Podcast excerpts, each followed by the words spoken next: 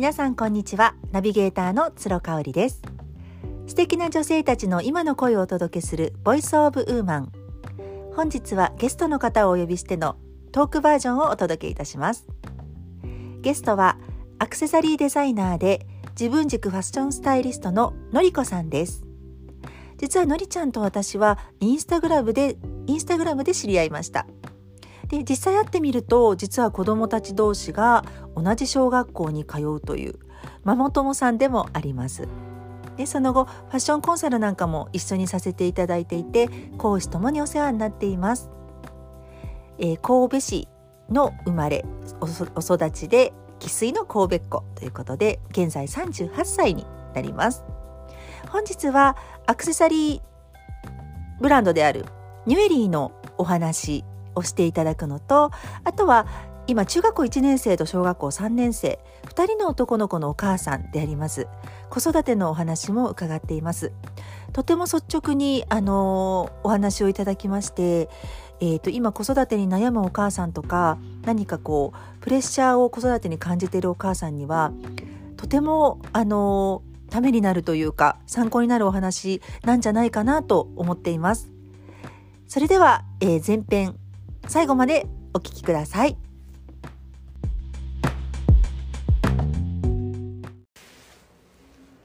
ではのりちゃん今日はよろしくお願いします。お願いします。あのいろいろお仕事されてると思うんですけれども、あのどんなことをされているかご紹介ください。はい。えーと、ファッションのスタイリングアドバイスや、えーと、コーディネートを組むスタイリストの仕事とあと,、えーと自分軸のファッションスタイリストの養成講座それと、えっと、アクセサリーのニュエリーというブランドでオンラインショップをしてます。あのスタイリストっていうのはその骨格とかカラーを見たりとか、はい、パーソナルスタイリストっていう名前で今すごく注目をされているお仕事だと思うんですけど、はい、のりちゃん的にその自分があのやってらっしゃるパーソナルスタイリストって、うん、なんかこう特徴的なものってありますか？そうですね。どこが売りみたいな？私の考え的にはあの、まあ、流行りとか流行を追うっていうよりかはあの自分軸っていうのでその方の似合う服はどういうものかっていうのを基本に、えっと、その時の気分とか、えー、好きなものにどういうふうに似合わせていくのかっていう着心地とかっていうところを結構メインで、えっと、ちょっとメンタルもあのその辺入ってると思うんですが。あはいそういう感じですね。はい、あの着心地とかっていうのは皆さんピンとくると思うんですよね。実際着てみて、あの不快かすごく快適かっていう、はいはい、そのおっしゃってた気持ちみたいなものって、うん、なんかえー、って意外になる方多いと思うんですけど、うん、そのあのファッションを楽しむ上で気持ちを大事にするって思われたきっかけってあのちょっと幼少期に遡られると思うんですけど、ね。はい、何かのりちゃん自身の体験がありましたか？えっと、私は三姉妹の末っ子なんですが結構自分の、えー、環境的には比べられることが多いっていうのとすごくその中でも一番可愛くないっていうふうに自分でも思ってましたし言われることも結構あって、あのー、結構容姿に対してもコンプレックスがすごくあったのでどうしたら可愛くなれるのかなっていうのはすごく考えてた子供だったと思います。で割とネクラでした。うん。それはやっぱお姉さんとかあの周りの大人から言われてきててちょっと自分なりにこうあの、まあ、傷つきながらも、うん、自分なりの魅力を探してきたって感じ。そうですね、で、あの褒められるのが多かったのが笑顔が可愛いっていうのを一番すごく褒められていてなので笑ってればいいんだっていうのはすごく覚えてます。うんただそう比較はされていたけど褒められたこともやっぱり皆さん必ず一つはあるはずですもんね。うん、そうですね。うんうんうんうん。なんかその他そのまあ女の姉妹っていうことでファッション的なものとかって、あのどんな感じです？お母さんがやっぱり洋服は選んでくるみたいな。まあ、お下がりももちろんありますし母親がこういう服をがいいみたいな例えばこうお嬢さんらしいとか賢く見える服っていうのをすごく言われていて、うんうんあまりこうかっこいいとか男の子っぽい服とかっていうのはやめときなさいみたいな感じの母親ですね。うんはいまあ育った時代的にやっぱ女の子は女の子らしくみたいなところだと思うんだけれども、やっぱそこは今のりちゃんが力を入れてる自分軸っていうところとは、あの外れてしまっている可能性もある人もい,、いますよね。そうですね。うんうんやっぱりいます？そういうぼあの女の子らしいファッションをしなさいって言われてそれに実は抵抗したかったみたいな人って大人になっているんですかね？なんか似合わないってうすうす気づいてるけれど、まあ、神戸だと結構神戸ファッションって言われるようにお嬢さんっていう感じのファッションが、まあ、平均的にみんないいとされてるっていうのはすごくあるなと思います。うん、それで似合うか似合わないかっていうのに気づくか気づかずにそれがいいって思って大人になってる方もいらっしゃいますけどその後年いった時にじゃあ果たしてそのお嬢さんで可愛い服が例えば4050になった時に似合うのかなってそこで疑問を持たれる方は年代的にはすごく多いかなと思ってます。うんうん、のりちゃん的にはそのお母さんからとか周りの大人から言われてきたファッションと自分がやりたいファッションは同じだった感じですか？うん。結構色も黒くてすごくあの髪もショートでボーイッシュな感じだったのであまり似合ってるっていう感覚はなくってまあ着せられてるっていう感じはありましたね。うん、なんかその時に自分なりの抵抗というかなんか工夫してたこととかってありますか？その中でもできるだけあの可愛いというよりかは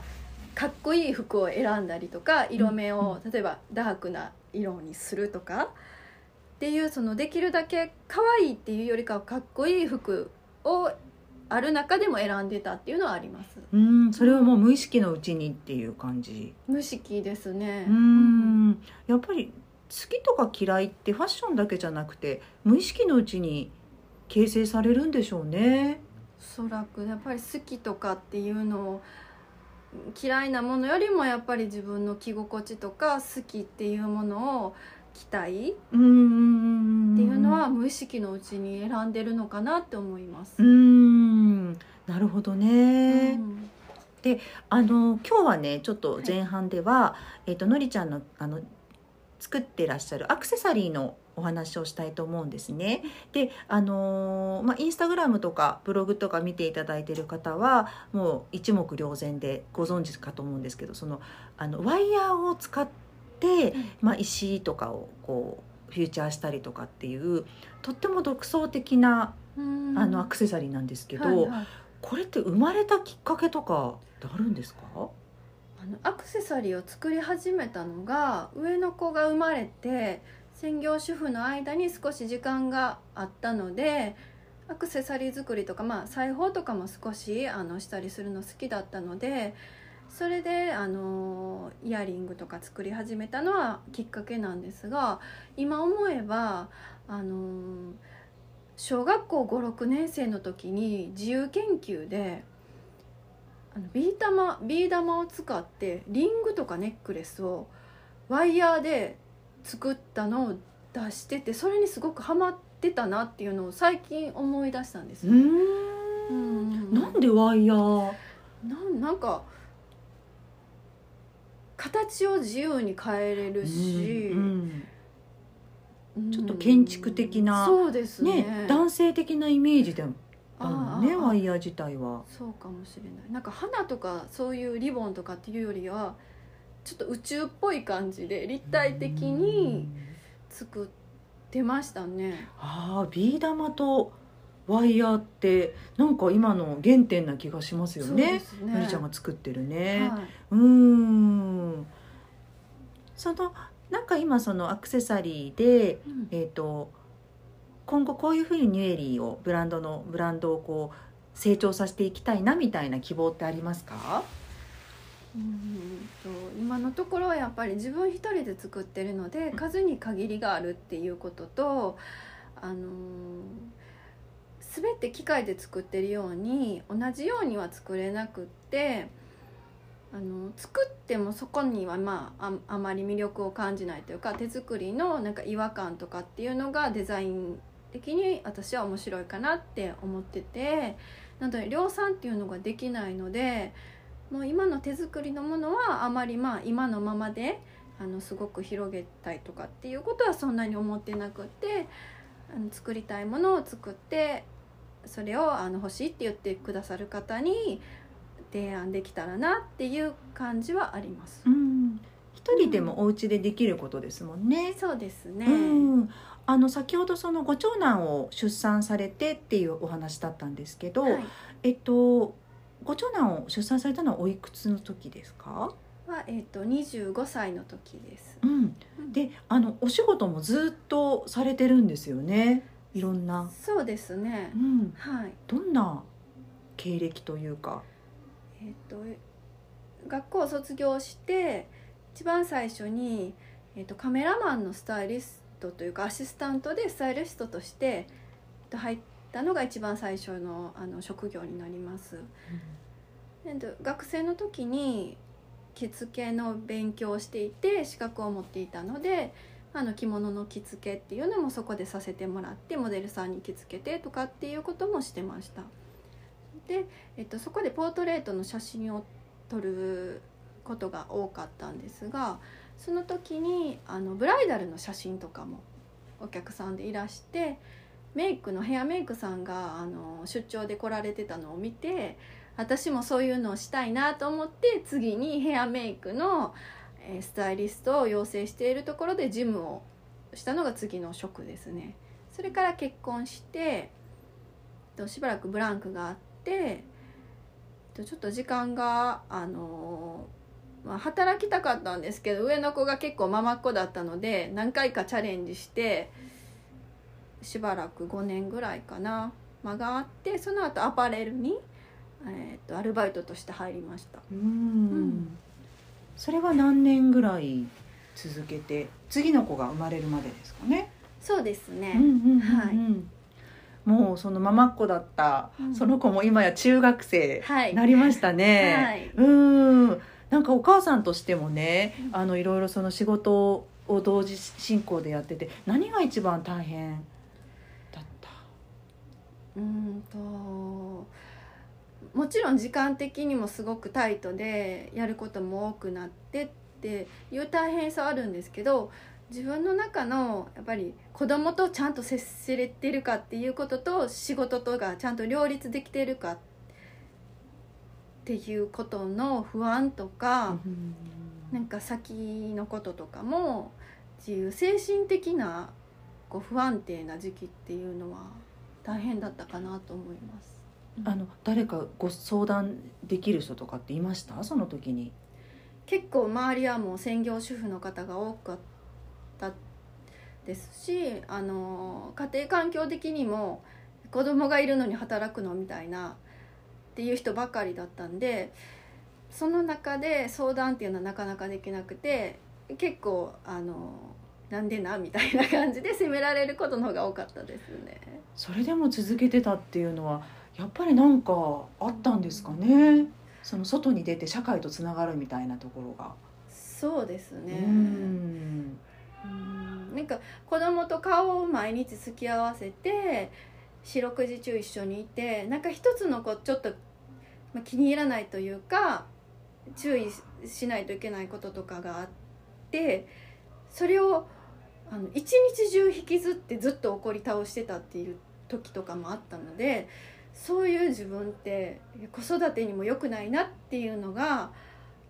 あの働いてない時期に感じてたんですね。今の穏やかなのりちゃんからはもう想像できない感じですね。うんうん。なんかど怒鳴るとかではないですけど ずっとイライラしてて、もうあれもダメこれもダメみたいな、うんうん、っていうので結構子供との、うん、相性というかなんかリズムが合わなくなってきてたっていう時期は上の子が23歳ぐらいの時はすごくあの感じてましたね。うーんなんか本当に今ののりちゃんからはね想像できないんですけれどもあのーなんかその私お子さんのことも知っているし、うんそのお子さんをね一人の人間としてすごく尊重していてあのコントロールしないママだなっていうのをすごくもともと感じてたんです。はいあのそれはやっぱりあのご自身のなんか子育てのモットーみたいなところですか？うんあの一番下あの末っ子っていうことももしかしてあるかもしれないんですけど面倒を見るっていう感覚ってそんなになくてすごい子供が好きっていうこともなかったんですね。でえっと妊娠した時もなんかママママってこうこうやんなみたいな理想の姿に自分は当てはまってないみたいな。なんかすごい世話をしたいわけでもないしすごい可愛いって思うわけでもないっていう最初生まれた時はそういう感覚で、うん。うんうん、で一人の人として見ればその子が成長していくっていうのが楽しいなとは思ったんです。ただ子供として溺愛したりとかなんかすごい母性があって何もあのなんだろう無償の愛みたいな感じの子育てっていうのは自分にはちょっと向いてないないっていうので、うん、あまりあのなんだ自分の所有物的な考えではないっていうのはありますね。うん、もう子育てもまさに自分軸っていうことですよね。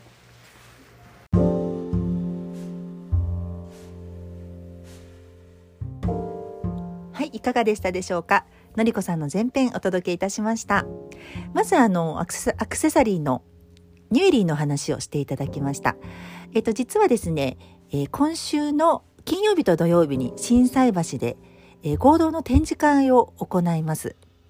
プロフィールのところにのりちゃんのホームページのアドレスを貼っていますので詳しい詳細はそちらをご覧いただきたいんですけれどもあのー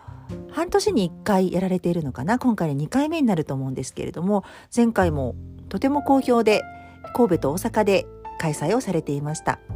こちらもあのちょうど週末には当たりますので、えーご都合よろしい方はぜひ足を運んでいただきたいと思っています。そして、えーそのニュエリーの独創的なワイヤーを使った作品作り。実は幼少期の時のビー玉とワイヤーを使ったアクセサリーが原点だったということですね。やっぱり小さい時にすごく好きだったことってあのそのまま大切に仕事として残っていくんだなっていうのを改めて感じました。でのりちゃんはですねすごく内向的で外向的っていうあの両極端の魅力を持つ人なんですね。であの内向的というのはあのその悪い意味ではなくってそのお家の中で集中してアクセサリーを一人で黙々と作るっていうこともできるしあとは外交的に外でお客さんやお友達と会ってあの交流を深めていくとかそういう対人的なお仕事もどんどんされているというあのすごく稀有な存在だと思います。あのどちらものりちゃんなんだなと思うんですけれどもバランスがとっても取れているなと思ったりしています。であの子育ての話ですね。私はその母性はあまりないですというのをはっきりおっしゃってます。ただ子供は愛しているという。あのそのねあのスタンスを声高に